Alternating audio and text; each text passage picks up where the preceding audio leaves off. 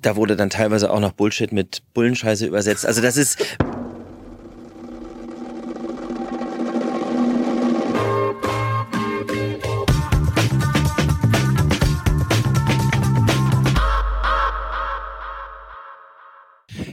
ich habe mich vor zwei Wochen mit Dieter Klebsch getroffen, mhm. der auch sagte so, ihm ist ganz wichtig, dass die deutsche Sprache und auch die die Ureigenschaften unserer Sprache erhalten bleiben, dass man eben auch im Synchron schaut, dass man wirklich die eigene Sprache verwendet und es nicht so verwässern lässt. Wie siehst du das? Sehe ich genauso. Also es gibt einige Dinge, die sind inzwischen, glaube ich, im deutschen Sprachgebrauch äh, leider so sehr angekommen, dass viele gar nicht mehr verstehen, dass es macht Sinn wirklich einfach eine schlechte Übersetzung ist und dass es ursprünglich heißt, es gibt keinen Sinn. Es ergibt auch gar keinen Sinn. Es ergibt auch gar keinen Sinn. Es macht Sinn zu sagen, weil es sieht labialtechnisch wunderbar aus zu sagen, es ergibt Sinn, weil make sense äh, funktioniert. Äh, es gibt auch eine Sache, die finde ich problematisch. Ich sehe schon einen Unterschied zwischen, das ist meine Arbeit und das ist mein Job. Wenn ich einen Teenager habe, der irgendwie an einer Tankstelle jobbt, dann kann der sagen, hey, es ist nur ein Job. Ja. Wenn aber einer in einem Büro arbeitet oder, oder in einer Anwaltskanzlei und studiert hat, um das zu werden, wenn der sagt, ach, es ist nur ein Job, äh, oder wenn, wenn der sagt, es ist mein Job, dann denke ich immer, nein, es ist meine Arbeit.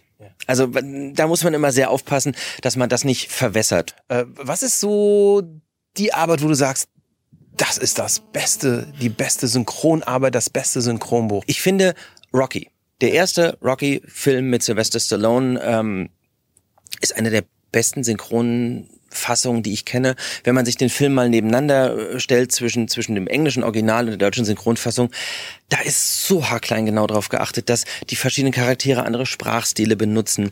Ähm, da wurde sich noch äh, Gedanken drüber gemacht, was, äh, wie, wie kann man das noch, noch besser, noch näher ans Original ranbringen. Das ist eine unglaublich tolle Synchronfassung. Ähm, das zu einer Zeit, wo viele Synchron noch so ein bisschen, hm, naja, äh, und wenn der Football sagt, dann können wir ruhig Fußball sagen und so. Da gab es noch einige Sachen. Ähm, da wurde dann teilweise auch noch Bullshit mit Bullenscheiße übersetzt. Also das ist wirklich äh, sehr mysteriös, manchmal was aus den 70ern kommt, aber ich finde, ähm, Rocky ist eine ganz tolle Synchronfassung. Und es gibt eigentlich in jedem Jahrzehnt ganz großartige Synchronfassungen, die, die ebenbürtig sind mit dem Original und teilweise sogar ähm, in der deutschen Fassung, ich will nicht sagen besser, aber ähm, nochmal die Emphase anders setzen.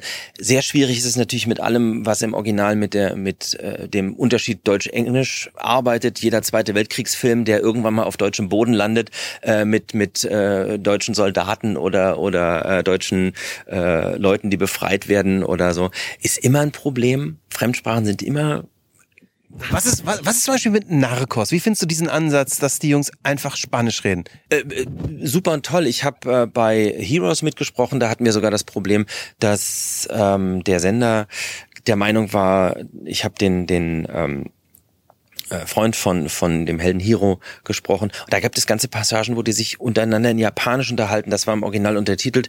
Und dann wurde gesagt, hm, wir, nee, wir synchronisieren mal lieber alles mit den Untertiteln. Das sind wir nicht so gewöhnt. Und das ist sozusagen einfach nur die konsequente Weiterentwicklung. Klar, wenn ich schon diese, diesen Sprachunterschied habe, Englisch, Spanisch, dann muss ich mich irgendwann mal entscheiden und sage, gut, das Englische wird Deutsch und das Spanische bleibt Spanisch. Jetzt gehörst du ja eigentlich zu der zweiten, wenn nicht schon dritten Generation der Synchronsprecher. Wer ist dein All-Time-Vorbild zum Sprechen?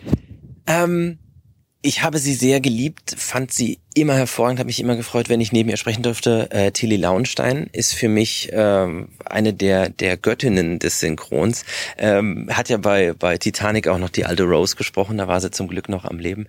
Und ähm, also das bei den Frauen ähm, ganz ganz weit vorne. Was war ihre bekannteste Rolle? Oh Gott, was hat sie alles gesprochen? Ähm, was hat sie alles nicht gesprochen, ist die Frage. Ähm, ich habe selber mit ihr als Kind noch gedreht, daher kannte ich sie auch vor der Kamera. Und ähm, das war noch eine, eine äh, so tolle Dame, die so konzentriert gearbeitet hat.